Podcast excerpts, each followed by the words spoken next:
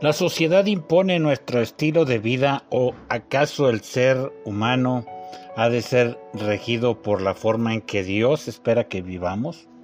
Quédate acá, te explico en la siguiente devocional. El tema de hoy, contrarios. La cita bíblica está tomada de Timoteo capítulo 2, versículo 11 y 12 que dice, Porque la gracia de Dios se ha manifestado para salvación a todos los hombres enseñándonos que renunciando a la impiedad y a los deseos mundanos, vivamos en este siglo sobria, justa y piadosamente. Dios ha puesto el camino por medio de Jesucristo su Hijo para que cada persona pueda acercarse a Él. Al ser humano le toca contrarrestar con ayuda del Espíritu Santo todo lo que se oponga al propósito de Dios en su vida. La intención del apóstol Pablo en relación a esta lectura es la de contradecir a lo que la sociedad y los mismos deseos de deleite de cada persona intentan imponerse. Las escrituras definen cuál ha de ser la conducta a los que son llamados hijos de Dios. Describe las aptitudes que se deben adquirir como lo son el buen juicio, el comportamiento correcto y tomar en serio los asuntos espirituales.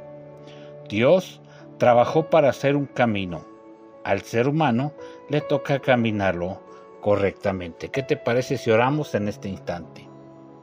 Amado Dios, te doy gracias en este día por tu palabra. Ciertamente tú has creado o has hecho un camino eh, que nos acerca a ti porque el pecado nos aleja.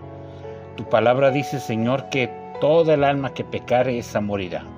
Pero también dice, Señor, que por gracia somos salvos y esto no es de nosotros, sino es un regalo, es un don tuyo.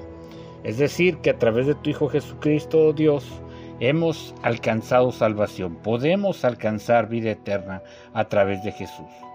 ¿Qué es lo que nos resta hacer una vez que aceptamos a Jesús como nuestro único y suficiente Salvador? Señor, precisamente es renunciar a la impiedad, así como lo dice el apóstol Pablo a Tito en esta carta.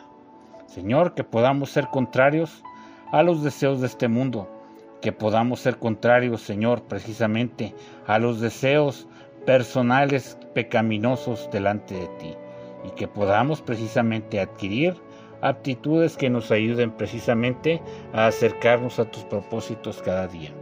Bendigo tu nombre y bendigo a cada persona que se conecta, que puedan, Señor, trabajar en su interior para poder caminar correctamente en tu senda.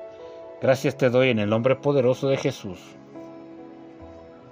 Amén. Te invito a que me sigas en las redes sociales. Estoy en Facebook y en YouTube como Pastor Samuel García, Instagram y Twitter como Pastor-Samuel G. Si deseas escuchar más audios, puedes conectarte a Spotify y ahí encontrarás audios que edificarán tu vida tecleando la palabra devocional del pastor. También puedes suscribirte a través del WhatsApp al 33 19 44 90 40 con la clave del país de México que es el 52. Me dará un gusto atenderte y recuerda que este número es exclusivo para WhatsApp. Gracias por escuchar el devocional. Gracias por compartirlo.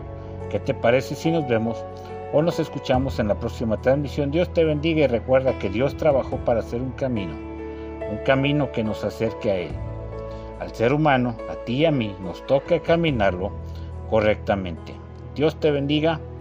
Hasta la próxima.